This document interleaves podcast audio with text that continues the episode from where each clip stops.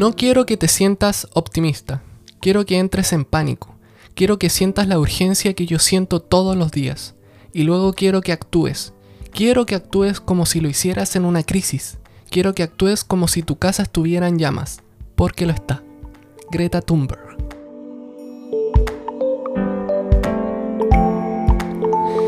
Hola a todos, estamos en una nueva entrega de nuestro lindo podcast Volvámonos Verdes. Mi nombre es Sebastián y como siempre estoy junto a Katy para hablar sobre la reciente COP26.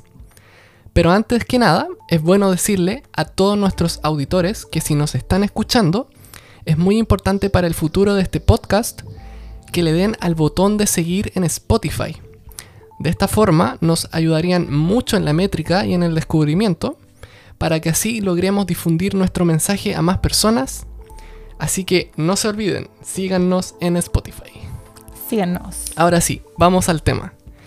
Como todos saben, la semana pasada se celebró la COP26 en Glasgow, Escocia, que es la conferencia de las partes número 26, también conocida como la Conferencia de las Naciones Unidas sobre el Cambio Climático, a la que llegaron más de 30.000 delegados de más de 190 países. Recordemos que anteriormente en la COP21 del 2015 se firmó el Acuerdo de París, en el que los países miembros se comprometieron a mantener el calentamiento global muy por debajo de los 2 grados Celsius, tratando de apuntar a los 1,5 grados Celsius, y así evitar una catástrofe climática. Entonces, para esto debemos reducir las emisiones globales al cero neto para el 2050. Claro. Y en esta COP26 se logró firmar el Pacto Climático de Glasgow. Entonces es como que el Acuerdo de París expuso el problema y propuso la dirección en la que tenemos que ir. Y ahora el Pacto de Glasgow está dando los primeros pasos para comenzar a ir en esa dirección. Por lo tanto, eh, tiene las normas que van a guiar las políticas climáticas de los países en los próximos años. Te cuento, Seba, que fue súper difícil llegar a un acuerdo entre los 197 países. Los negociadores se quedaban a veces hasta tarde, se quedaban toda la noche discutiendo, eh, se dormía en general muy poco y se escribió más de un borrador eh, y al final igual se hicieron cambios al último borrador, por lo que muchas personas firmaron el acuerdo con reticencia, así como que no querían hacerlo pero tuvieron que hacerlo. Y algunas personas estaban súper decepcionadas por estos cambios porque se le bajó el tono a ciertas declaraciones sobre la eliminación del carbón y de los combustibles fósiles y se suavizó el lenguaje para que los compromisos no fueran tan estrictos. A último momento, por ejemplo, China e India se opusieron a una frase que comprometía a los países a eliminar gradualmente el uso del carbón. Querían y lo lograron, querían cambiar la frase eliminación progresiva por reducción progresiva. Y esto es, la palabra en inglés es phase out, que quiere decir eliminar, por phase down, que quiere decir reducir. Clases de inglés. Entonces, esas dos palabras se parecen, pero significan cosas distintas. Phase out y phase down. Y este cambio que se hizo puede hacer una gran diferencia y se puede también interpretar de muchas maneras, pero finalmente reducir es distinto a eliminar, porque si, si te dicen que tienes que reducir el uso del carbón, eso no te obliga a dejar de quemar carbón completamente nunca, solo tienes que reducirlo. También eh, se cambió la frase que decía que se va a eliminar el carbón a secas por eliminación de carbón sin procesos de captura y almacenamiento de carbono. Lo que quiere decir es que las personas que tienen tecnologías con eh, captura y almacenamiento de carbono pueden continuar quemando carbón. Y se cambió la frase que decía que se van a eliminar los subsidios a los combustibles fósiles por eliminar los subsidios ineficientes a los combustibles fósiles. O sea, no todos los subsidios, solo los ineficientes. Entonces son varios los cambios que se hicieron a favor de quienes queman los combustibles fósiles, pero finalmente todos los países tuvieron que aceptar la propuesta eh, ya estuvieran decepcionados o no, porque era mejor tener un acuerdo que no tener ninguno. Claro. A pesar de todos los cambios que sufrió el pacto, se dice que este pacto marca el principio del fin de los combustibles fósiles y da una señal clara de que la era del carbón está llegando a su fin. Es el primer acuerdo climático de la historia que menciona explícitamente la reducción del carbón como parte de la solución, ya que es el peor de los combustibles fósiles y es responsable de aproximadamente el 40% de las emisiones anuales de CO2. Y ha sido un tema que siempre se ha evitado en los acuerdos, posiblemente por intereses políticos quizá. Claro, es verdad que uno puede discutir que el pacto se basa en puras promesas que no son vinculantes y los países no están obligados a llevar a cabo lo que se dice, lo que ellos dicen que van a hacer. Y el lenguaje del acuerdo es muy de invitar, de incitar, de pedirle a los países que hagan tal cosa y no es mucho de exigir, de obligar. Entonces sí se puede interpretar como que es puro bla bla bla, como decía Greta Thunberg, ¿cierto? Pero considerando todo el trabajo que fue poner a 197 países de acuerdo, las negociaciones que duraron a veces toda la noche, eh, hay gente que terminó llorando por todo el esfuerzo de, de ponerse de acuerdo. Y considerando todo esto me cuesta simplemente decir, ah, es puro bla, bla, bla, porque me da un poquito de pena, si fue tanto trabajo. Y también las conversaciones que ahí se dieron son necesarias. Los acuerdos son necesarios. Es parte de la democracia eh, perder tiempo en ponerse de acuerdo, incluso cuando son detalles. Imagínate que es difícil ponerse de acuerdo con una persona, ¿cómo es de difícil ponerse de acuerdo con 197 países, con todos los gobiernos que, que estaban? Imagínate, por ejemplo, el proceso constituyente en Chile. Eh, toma mucho tiempo ponerse de acuerdo entre todos los constituyentes que tienen distintas visiones de mundo, distintos puntos de vista. Y a pesar de, todo el trabajo que implica esas discusiones y ese ponerse de acuerdo, aún así vale la pena. Y dentro de todo también hay cosas positivas en este acuerdo. Por ejemplo, eh, según las propias palabras de Cristiana, Cristiana Figueres, que es muy conocida en el ámbito de las negociaciones climáticas. Ella es de Costa Rica y es responsable de haber sacado adelante el Acuerdo de París y también tiene un podcast, por si acaso. Según ella, este acuerdo tiene un lenguaje de mucha más urgencia que cualquier otro acuerdo que, que ella hubiese visto. Entonces, al parecer, los negociadores se tomaron en serio lo que dijo el IPCC en su último reporte, que dio un mensaje de mucha urgencia. Y este pacto deja bien en claro que el límite es 1,5 grados Celsius de calentamiento y no 2 grados Celsius, que hay mucha diferencia entre ambos. El texto del pacto es mucho más inclusivo, según Cristiana Figueres, que cualquier otro pacto que ella haya visto, ya que menciona a las comunidades indígenas, al movimiento de los jóvenes, la participación y empoderamiento de las mujeres, habla de justicia climática, reconoce el papel que juega el sector privado, también habla del importante papel que juega la biodiversidad, las soluciones basadas en la naturaleza, los océanos y otros aspectos de la naturaleza en esta lucha contra el cambio climático. Entonces, según sus palabras, este acuerdo tiene un enfoque mucho mm. más holístico que los anteriores. Y la verdad, Seba, es que yo leí el pacto, que no es tan complicado porque tiene solo 10 páginas, y también me dio una sensación de que viene desde algo bueno, es como que viene desde algo positivo, que tiene una buena intención, viene como desde la solidaridad, del sentido comunidad. Y también se dice que algunas de sus medidas son las más potentes que se han observado en los últimos 30 años de conversaciones sobre el clima. Pero también es cierto que mientras los negociadores, mientras los políticos están discutiendo y discutiendo detalles, si, si va esta palabra o no va esta palabra en un texto, eh, mientras ellos siguen haciendo eso, la crisis climática nos está afectando ahora. Las personas están muriendo ahora y se necesita acción ahora. Entonces ahí está la importancia de, la presión que ejercen los activistas, ¿cierto? Como eh, Greta Thunberg, como Vanessa Nakate. A todo esto, muchas de las activistas son mujeres. un, un punto interesante. Y bueno, los activistas son los que impulsan a la gente a salir a las calles, a producir cambios políticos importantes. Eh, y en esta COP26 hubo demostraciones inmensas de miles de personas de todas las edades. De esta manera se logra el cambio eh, que tiene que venir de las personas, desde abajo, desde las raíces. Sin embargo, Katy, las promesas no alcanzan para limitar el aumento de las temperaturas a 1,5 grados Celsius. Incluso la semana pasada se dijo que debido a los compromisos asumidos en la COP26 estábamos encaminados a una subida promedio de 1,8 grados Celsius. De hecho, lo comentamos en el último episodio. Y más encima resulta que esa proyección era demasiado optimista, Seba. Em, para recapitular, antes de la COP26 estábamos encaminados a una subida promedio de las temperaturas de 2,7 grados Celsius para fines de siglo, lo que es muy terrible. Y durante la COP, la semana pasada, debido a todos los anuncios que se hicieron, la Agencia Internacional de Energía y su director Fatih Birol anunciaron que gracias a los nuevos compromisos vamos a lograr bajar esa subida proyectada a 1,8 grados Celsius. Y lo dijeron por Twitter y yo lo leí. y por eso nosotros también lo dijimos en el capítulo. Y esto sonó fantástico porque 1,8 es, es mucho más bajo que 2,7.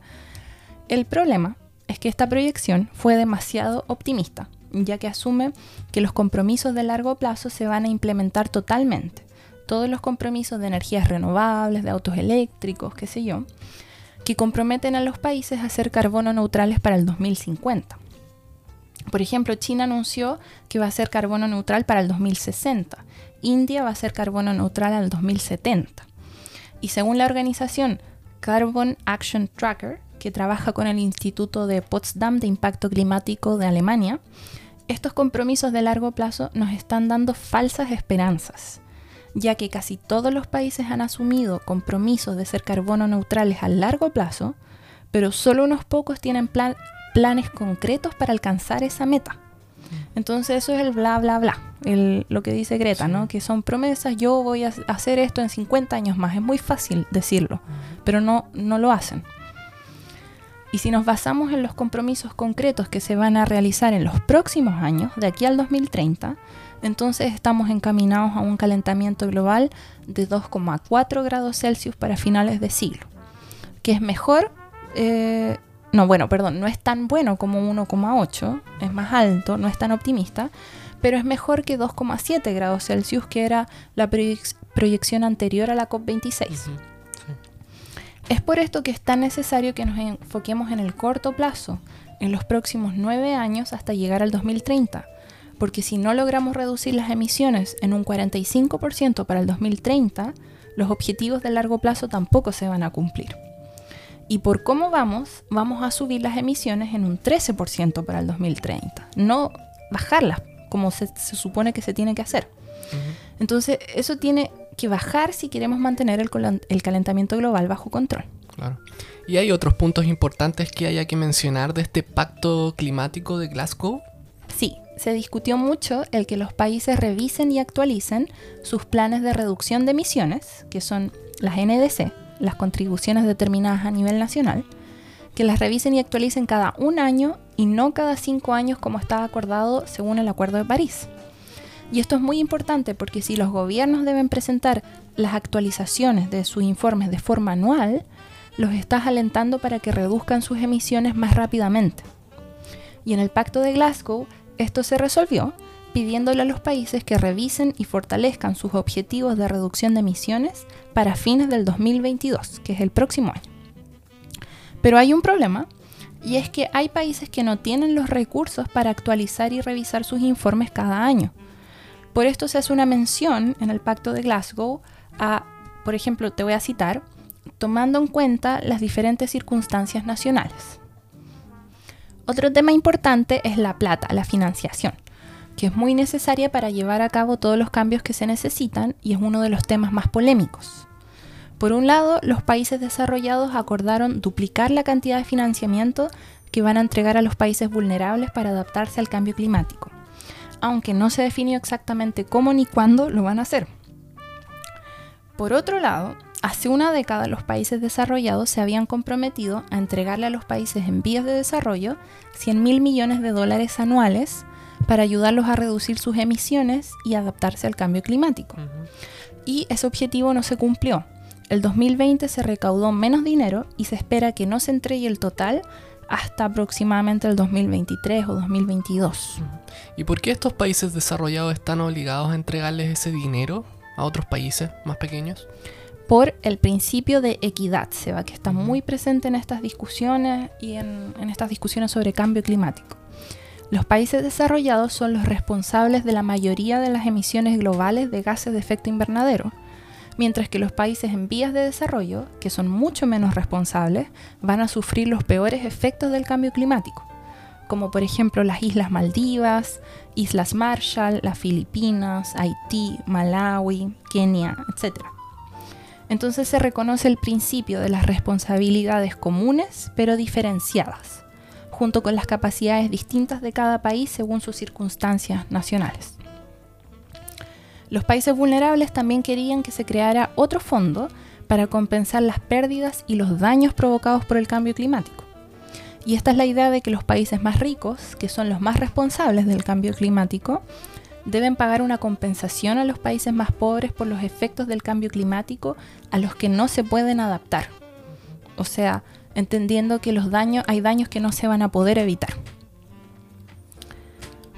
También se logró otro acuerdo para que 450 organizaciones financieras comprometieran 130 billones, que viene del inglés 130 trillions, o sea, son 130 millones de millones de dólares para financiar tecnologías limpias, como por ejemplo los proyectos de energías renovables.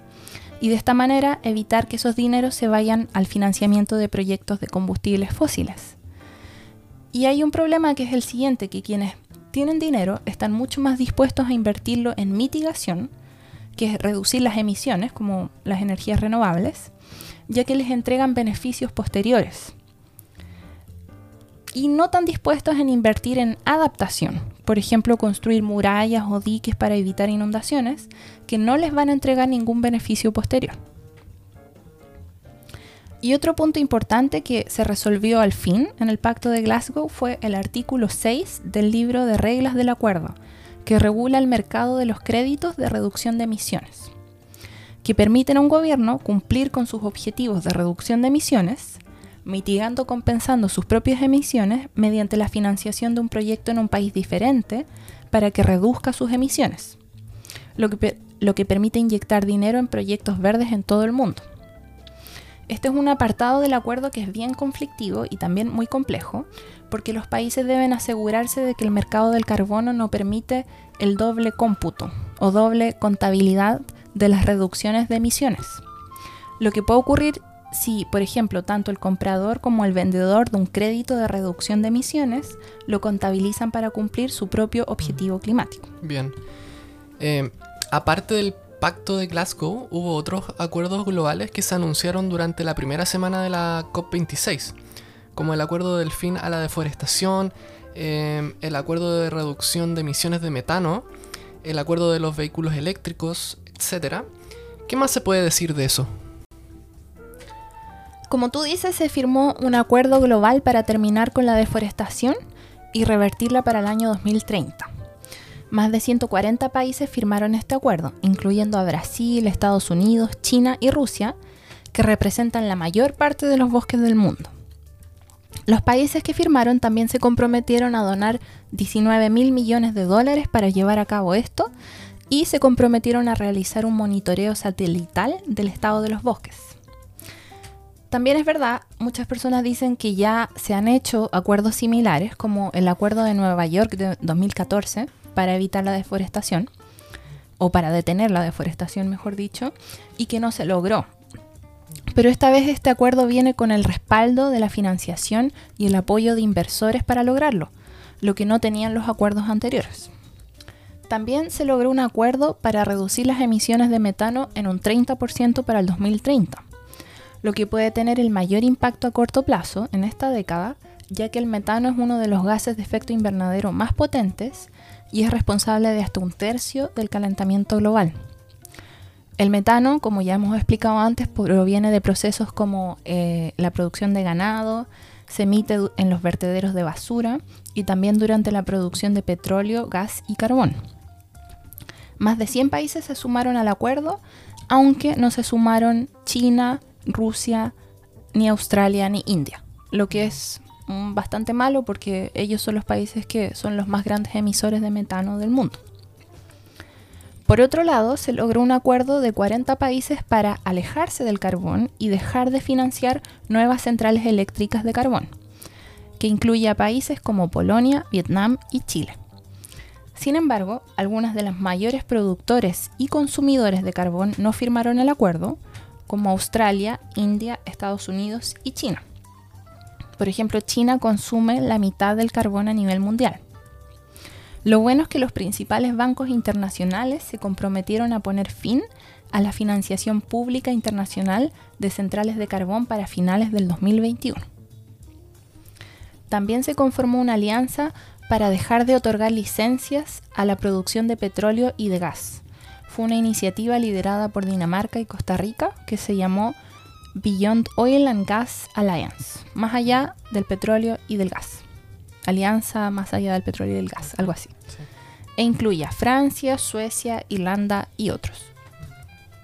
Y como tú mencionaste, Seba, se logró el acuerdo de Glasgow sobre vehículos cero emisiones, o sea, vehículos eléctricos.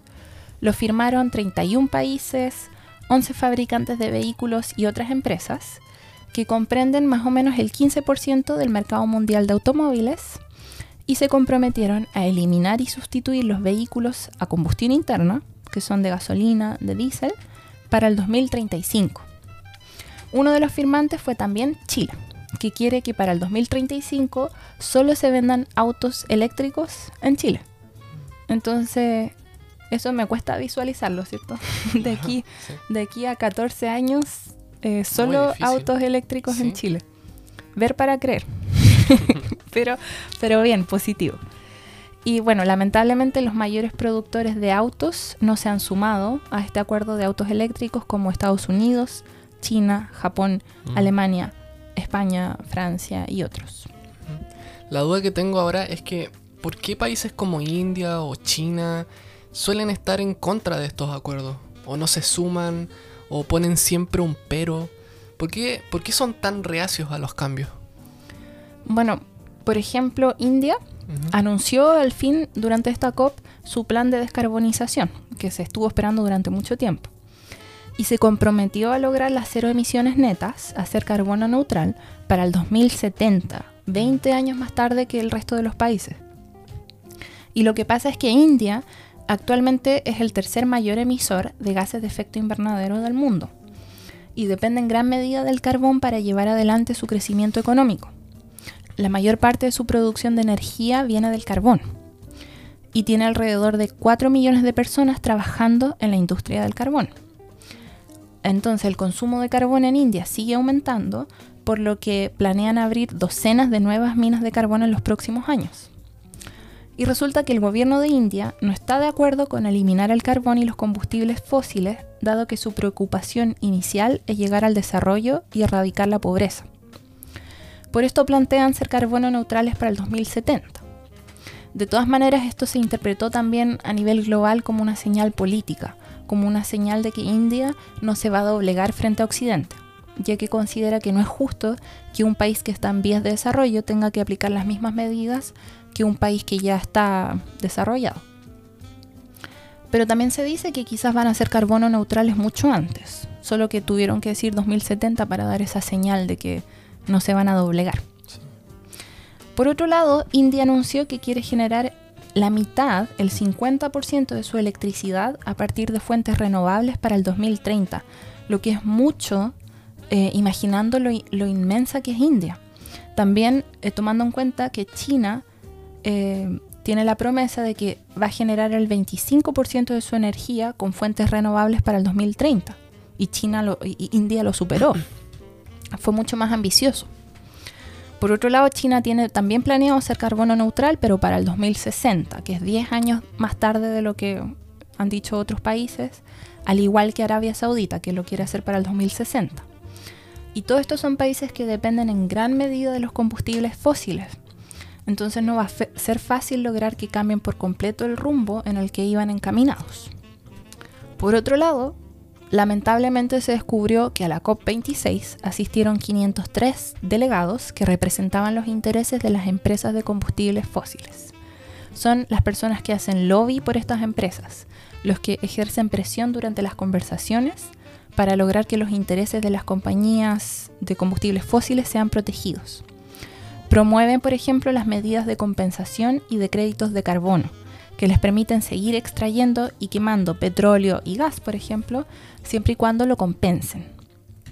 Muchos activistas dicen que estas son soluciones falsas, que solo preservan el status quo de continuar quemando combustibles fósiles y que no se enfocan en la única solución real, que es dejar de quemar combustibles fósiles. Los activistas dicen que los delegados que hacen lobby por las empresas de combustibles fósiles deberían ser excluidos de las reuniones, o sea, ni siquiera deberían estar ahí, ya que es esta influencia que han tenido una de las razones por las que en 25 años de discusiones no se han logrado reducir las emisiones globales. Y los activistas utilizan un argumento bastante interesante. Dan como ejemplo que la prohibición de fumar en espacios cerrados no se tomó en serio hasta que todos quienes hacían lobby por las empresas del tabaco fueron excluidos de las reuniones de la Organización Mundial de la Salud. Lo que me parece bastante interesante cuando uno lo piensa así.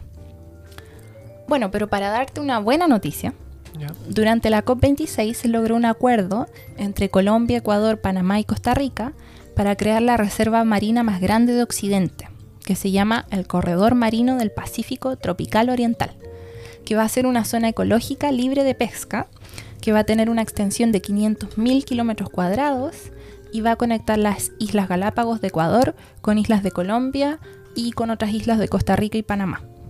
De esta manera van a proteger uno de los lugares más biodiversos del mundo, donde muchas especies vienen para reproducirse, como cinco de las siete especies de tortugas marinas que existen en el mundo. También van a proteger especies como la ballena azul, la ballena jorobada, especies de tiburón y de mantarrayas, distintos peces, aves marinas, entre otras especies. Finalmente tenemos cosas buenas y cosas malas que salieron de esta COP26. Por un lado, lo bueno es que al principio de este año el 50% de quienes emiten gases de efecto invernadero tenían compromisos de ser carbono neutrales, mientras que actualmente y gracias a la COP26 el 89% de quienes emiten tienen compromisos de ser carbono neutrales, lo que demuestra un gran aumento en los compromisos globales. Y lo malo es que con los niveles de emisiones actuales, el calentamiento por encima de los 1,5 grados Celsius va a ocurrir en menos de 12 años, lo que es muy grave. El Pacto de Glasgow, a pesar de no haber logrado limitar la subida en las temperaturas a 1,5 grados Celsius, que sería el límite seguro, Aún así, envía un claro mensaje de que se está acabando la era de los subsidios a los combustibles fósiles y de la quema del carbón. Hay que seguir trabajando para la conferencia climática del próximo año en Egipto, la COP27, para lograr limitar el calentamiento a 1,5 grados Celsius. Siempre fue muy poco probable que esta COP lograra resolver la crisis, Seba. Es más como que marca el comienzo de una difícil carrera que tenemos que seguir los próximos nueve años porque tenemos que tomar medidas de corto plazo para disminuir las emisiones en un 45 a un 50% para el 2030, para así limitar el calentamiento a 1,5 y alcanzar el objetivo de ser carbono neutrales para el 2050. Para ir cerrando este episodio, tengo una última pregunta para ti, Katy. ¿Cómo lo está haciendo Chile en todo esto respecto a sus compromisos de reducción de emisiones? Chile se ha destacado positivamente porque fue uno de los primeros países en presentar su NDC, sus contribuciones determinadas a nivel nacional, que son los planes de reducción de emisiones y de adaptación al cambio climático. Y Chile lo presentó en abril del 2020. También tiene planeado que las energías renovables cubran el 80% del suministro de energía para el 2030, lo que es impresionante. ¿Se acuerdan? India quería que la mitad de sus energías fuera con energías renovables para el 2030 y China el 25%. Y Chile quiere lograr que sea el 80% de, de su producción de energía. Entonces, impresionante. También Chile firmó el acuerdo de metano, de reducir las emisiones de metano en un 30% para el 2030. Firmó el acuerdo de reducción del carbón y el del fin de la deforestación. Hay también el de los vehículos eléctricos. Pero a pesar de todo esto, según eh, la organización Carbon Action Tracker, que analiza los datos globales de emisión de todos los países de forma independiente, según esta organización, los planes de reducción de emisiones de Chile son insuficientes para limitar el calentamiento a 1,5 grados Celsius. Y si todos los países siguieran el enfoque de Chile, el calentamiento global alcanzaría de 2 a 3 grados Celsius de calentamiento, lo que es demasiado.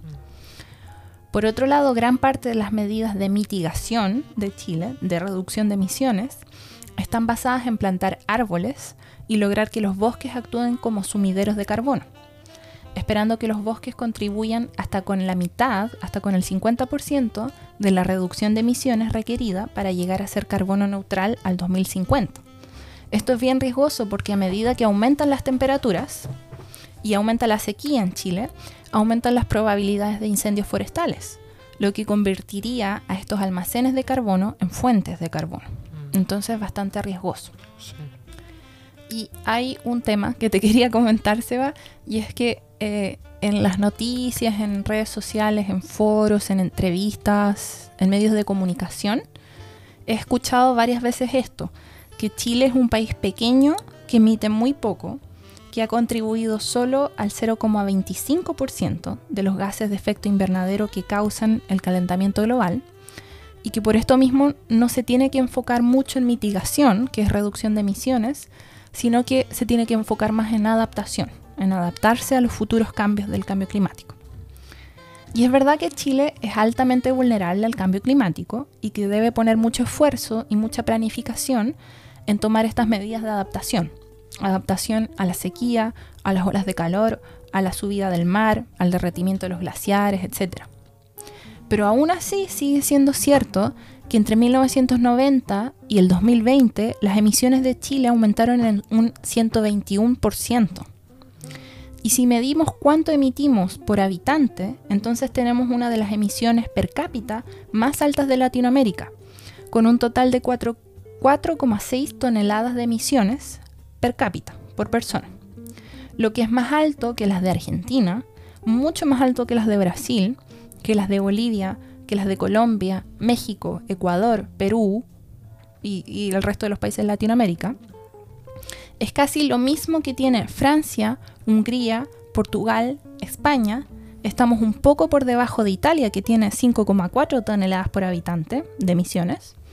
Y tenemos más eh, toneladas de emisiones por habitante que Suiza. Y todos estos países que te dije al final son países desarrollados, Seba. Y también tenemos más emisiones per cápita que India, que es el tercer país más emisor del mundo. Entonces sí, nuestras emisiones totales han contribuido poco al calentamiento global, pero solo gracias a que somos relativamente pequeños y tenemos pocos habitantes. Si fuéramos tantas personas como India, tendríamos muchísimas más emisiones. ¿Se acuerdan que fuimos también el primer país en Latinoamérica en entrar en el sobregiro ecológico, en agotar los recursos naturales que nos tenían que durar para todo el 2021? Creo que los agotamos por ahí por abril. Si todos los seres humanos vivieran como lo hacen los chilenos, necesitaríamos 2,7 planetas. Y tenemos un estilo de vida que es mucho más cercano a los países de Europa que a un país chiquitito como Bután, el consumismo en Chile es muy alto. El consumo de, ropa, de, artefactos, de celulares, de autos, eh, de viajes, de viajes en avión, etc. Entonces no me parece que Chile pueda decir yo no contribuyo nada al cambio climático, así que no debo enfocarme en reducir mis emisiones. Creo que en Chile hay que hacer cambios sustanciales en los métodos de producción, en los de transporte, en la agricultura, en el consumo, al igual que Estados Unidos, al igual que los países de Europa, para reducir nuestras emisiones. Tenemos que asumir nuestra responsabilidad. No estamos en ese grupo de países que son extremadamente vulnerables, que contribuyeron mucho menos al cambio climático, como las Islas Marshall, como Bután, Bangladesh, Ruanda. No estamos en ese grupo. O sea, seamos más conscientes de nuestra, mm. nuestra realidad. Sí. Entonces, la crisis climática no es una crisis que la tiene que resolver solamente China, Estados Unidos eh, o Europa, mientras el resto no hacemos nada porque construimos poco al problema. Por supuesto que ellos tienen las responsabilidades mayores eh, si tomamos en cuenta los principios de justicia climática y de equidad. Claro, sin embargo, esta crisis va a afectar cada rincón del planeta. El resto no nos podemos quedar de brazos cruzados esperando a que otros la resuelvan porque nosotros supuestamente no tenemos responsabilidad. Tenemos la obligación de actuar, especialmente si tenemos los medios. Tenemos la responsabilidad por el solo hecho de que vivimos en este planeta. Gracias a todos nuestros auditores por escucharnos, gracias Katy por compartir con nosotros y no olviden darle al botón de seguir en Spotify para que nos ayuden a difundir y poder seguir creciendo. Pueden encontrar todas las fuentes de información que utilizamos en la descripción de este episodio en nuestro canal de YouTube y en nuestra página web oficial www.volvamonosverdes.com. Chao. Chao.